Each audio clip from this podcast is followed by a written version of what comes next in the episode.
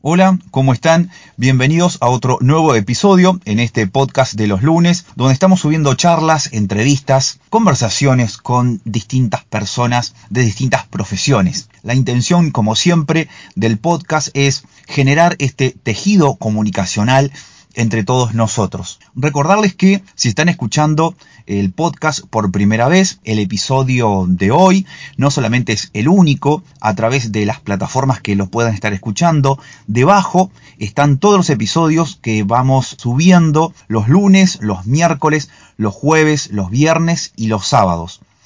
Los lunes son de entrevistas, los miércoles por ahí tiene que ver con temáticas más docentes, los jueves estamos subiendo este material totalmente inédito que es el de retratos sonoros, los viernes poesías, cuentos, reflexiones de autor y los sábados también un material inédito que tiene que ver con eh, la historia y los autores intérpretes del, del chamamé. Hoy es una entrevista con Juan Gerol. Juan es locutor y periodista de acá, de esta ciudad de Gualeguaychú, desde donde está saliendo este podcast. Es una persona joven de mediana edad que dispone actualmente del afecto y la estima de muchísimas personas, no solo en su profesión, sino en su personalidad. Y eso augura un futuro cargado de reconocimientos en un medio que no cualquiera puede tener ese privilegio. En palabras de Chupanqui, Juan sería un hombre completo. Imaginen a Atahualpa colocando esa descripción a una persona y las cualidades que conlleva esa frase. En esta ciudad, que nos conocemos casi todos, sabemos quién es quién. Por eso es gratificante decirle a una persona que está en la mitad de la carrera, adelante. Adelante Juan, que vas por buen camino. No lo digo yo, eh, no se los aseguro, lo dice la gente. Con ustedes, Juan Cherol. Respecto de lo que significa esta frase, que la verdad que tiene una, una riqueza semántica muy, muy importante, que también, bueno, nos puede llevar a, diferentes lugares. A un lugar que nos puede llevar es a, un cierto cinismo. Acá el valor importante en realidad, si eh, vamos a hablar con las cosas como son, es la verdad, que como dice una, una fórmula tradicional, es la adecuación de la inteligencia a la realidad. Aquí hay, bueno, todo un desafío de, nuestra sociedad, de nuestra cultura, el gran desafío siempre de la honestidad intelectual, de mm, no caer en la tentación de hacer decir a las cosas esto, ¿no? de mm, aquello que quiero que digan, sino es, ser, estar al revés, abrirse a lo, a lo que es la realidad, su complejidad. Así que, bueno, esto me, hace pensar y me, provoca ¿no? Eh, este pensamiento que lo he escuchado. Si yo uso la información para confirmar lo que pienso, el centro soy yo y no la realidad. Este, entonces, eh, a mí me parece importante tener la honestidad intelectual de abrirse a la realidad en su complejidad, porque si no, en definitiva, este, no voy a, a conocer verdaderamente, es lo que a mí me parece. ¿Qué problemas trae a las personas o a una sociedad escuchar o leer lo que a uno le conviene o en realidad no es tanto el problema? Para mí sí, es un gravísimo problema. Nos cierra demasiado a nosotros mismos, siendo que a mí me parece que el progreso está dado en el encuentro con los demás, en lo humano, eh, en el encuentro con lo que significa eh, los diferentes grados del mundo material, es decir, las constataciones científicas, eh, el hecho de los necesarios trabajos que en terreno se tienen que hacer. Para mí trae muchos problemas a las personas y a las sociedades escuchar o leer lo que a uno le conviene. A mí me parece que si hacemos solo esto, no vamos a poder ser honestos intelectualmente. La honestidad intelectual, insisto, tiene que ver con el afuera de mí, que es donde se construye el verdadero conocimiento. Eh, incluso si yo soy en la medida de todas las cosas, ahí estamos, me parece, en un grave problema. Y esto no tiene nada que ver con el hecho de la necesaria síntesis que vamos haciendo, en donde vamos sumando nuestros estudios y nuestras experiencias y vamos construyendo intuiciones para ir interpretando situaciones nuevas. Bueno, es una realmente una, una cuestión realmente muy rica. Respecto de qué tipo de noticias te agradan profundamente o me agradan y me, y me llenan de regocijo y qué noticias te me indignan, ojalá que, que me agrade lo que profundamente le agrada a, a la ciudad, al colectivo del que formo parte y que me llene de, de indignación lo que le indigna a, al, colectivo de la comunidad.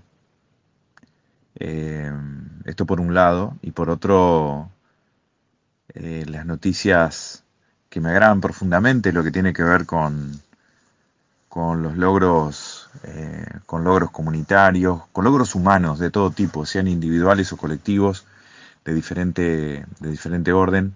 Eso me, me agrada mucho. Me agrada mucho el hecho de las noticias, más en el fuero íntimo, cuando se logra algo que se ha buscado por mucho tiempo. Hoy, por ejemplo, acá en nuestra realidad, por lo menos en este momento que estamos, estamos en este año 2020 tan particular, condicionado totalmente por la pandemia, en diferentes aspectos, que cada uno de ellos es para analizar, pero, por ejemplo, una cosa práctica o una realidad concreta tiene que ver con la Ruta 51, que une Urdinarren con la Roque, y que desde hace yo no sé cuánta, cuántos años, me, encantaría saberlo, pero yo creo que estamos hablando de más de 40 años que se está esperando que esta ruta sea asfaltada, que vincula por adentro eh, las dos principales ciudades del interior del departamento, del departamento Urdinarrey y La Roque. Cuando algo que es esperado y pedido por mucho tiempo eh, es finalmente realizado. Eso me agrada mucho. Pues, ¿qué noticias me indignan?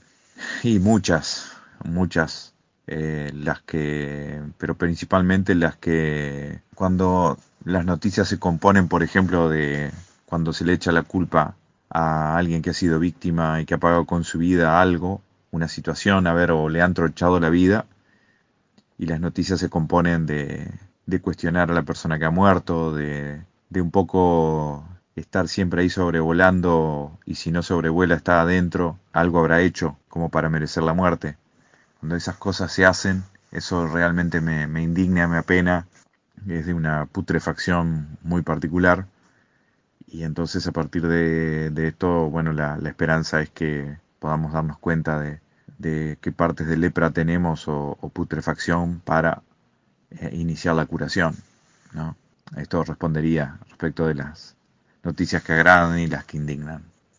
Respecto de si la carrera de locución y periodismo siempre la tuve como una opción de vida o se fue desarrollando más al final de la adolescencia, totalmente lo último. Se fue desarrollando, incluso se me atravesó en la vida, no la tenía en el radar cuando terminé el secundario y se fue dando por diferentes circunstancias en donde, bueno, tuvieron que ver eh, grupos de amigos, digamos que me, decían que por ahí podía resultar para esto, pues eso en la locución y el periodismo más todavía se fue dando eh, con el tiempo y es algo que, que, respeto muchísimo, que quiero, tengo una ilusión de ser un periodista confiable para quien recibe lo que digo o lo que hago en tanto mensaje de comunicación de comunicación social. Eh, no, no estaba en mis, en mis planes, se fue dando con el tiempo y bueno, y gracias a Dios cada vez me, gusta más, me gusta el desafío de, estar, eh, bueno, cada vez más sirviendo a, a, la gente, vamos a decirlo así. Eh, ahora, por ejemplo, con esto de la pandemia, ofrecer la precisión como un servicio, no como una jactancia. Y eso va a ser una, una, una cuestión que me va a llevar toda la vida. Y después la, la gente dirá, las personas dirán si, si lo logré o no. En relación a dónde estudié y cuánto tiempo me llevó, estudié lo específico de, de la carrera de locución en la Universidad de Concepción del Uruguay, que tiene un convenio con el ISER. Ahí estudié locución y periodismo y eso me llevó tres años en una primera etapa, después otro año más. Si tuve alguna dificultad en el transcurso de la carrera, desde lo disciplinar o social, no, desde, ya era ya adulto, Entonces, no, no tuve problemas disciplinarios o sociales, al contrario, hicimos una muy buena, muy buena relación, lo que no quita que sea sumamente analítico y exigente respecto de la, de la casa, de esta casa de estudios a donde yo tuve oportunidad de estar, como de toda otra eh, casa de estudios donde yo tuve oportunidad de estar, o tengo referencia de que existe, que todavía les falta mucha más participación en, el desarrollo de la profesión, en su dimensión social. Veo poca participación de las universidades, tanto privadas como públicas, en todo lo que es la dimensión social de la profesión. Yo tengo una, digamos, un, una especie de dolor, de bronca, de frustración porque nosotros intentamos traer acá a Gualeguaychú con gente del Poder Judicial, de la Intendencia de, aquella época, de partidos políticos, intentamos traer y se avanzó mucho la carrera de periodismo de La Plata a Gualeguaychú, se había mm, conseguido eh, que fuera cohorte única, habíamos conseguido el lugar, ah, se había conseguido por parte de la Intendencia, recuerdo al final de, de la Intendencia de Daniel Irigoyen, los fondos para pagar los viáticos a los profesores, se había conseguido el lugar que iba a ser en el José María Bértora, y después las dos universidades que tienen carreras de comunicación, tanto la pública, la UNEAR, como la Universidad de Concepción del Uruguay en el Consejo de Universitario alegó territorialidad, que como ellos ya estaban dictando la carrera, que tenía que hacer La Plata acá, siendo que la Facultad de La Plata, bueno, tiene presencia en muchísimos lugares del país, y nos frustraron el proyecto. Este, así que bueno, esa fue, digamos, fue una, fue un disgusto, fue una pena y que rompe, digamos, algunos estereotipos respecto de quién es mejor o qué es mejor, si lo público o lo privado, por lo menos en, en ese aspecto vi un comportamiento que ahí no importó, eh, no frustraron el proyecto que había logrado un consenso muy importante y habíamos logrado más de 60 inscriptos, eh, pero bueno, no pudo ser. ¿Qué docente recuerdo con estima en toda mi carrera como estudiante y qué características tenía para que lo recuerde casualmente? Bueno, depende de las etapas. Este, a ver, en el secundario recuerdo con mucho cariño a, Julio de Rudy por su tenía una manera muy clara de enseñar, no la disciplina no era un, problema, como se hablaba en aquella época, eh, para nada, sino que sabía conducir perfectamente, digamos, el grupo.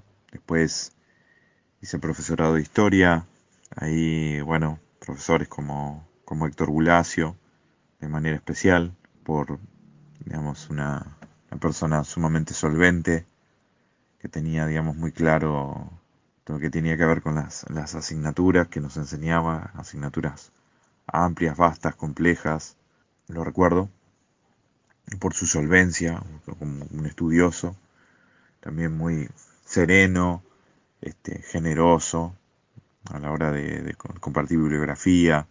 Y, después en, en, lo que es carrera de, por ejemplo, de periodismo, recuerdo a Carlos del Frade, que me impactó por su pasión a la hora de llevar adelante, él nos daba periodismo de investigación y entonces su pasión por la verdad, su pasión por el oficio que tuviera que ver con la transformación del país para bien. Y bueno, me acuerdo que me, me, impactó su, su presencia, su claridad, su pasión, su franqueza, la ilusión a la hora de llevar adelante la enseñanza. Se nota clarito cuando hay alguien que que enseña y bueno, eh, y lleva adelante como puede lo, lo, que hace, y otros que se les nota la pasión, la ilusión, eh, la confianza en lo esencial que están compartiendo y el poder transformador que eso tiene, más allá incluso de los resultados.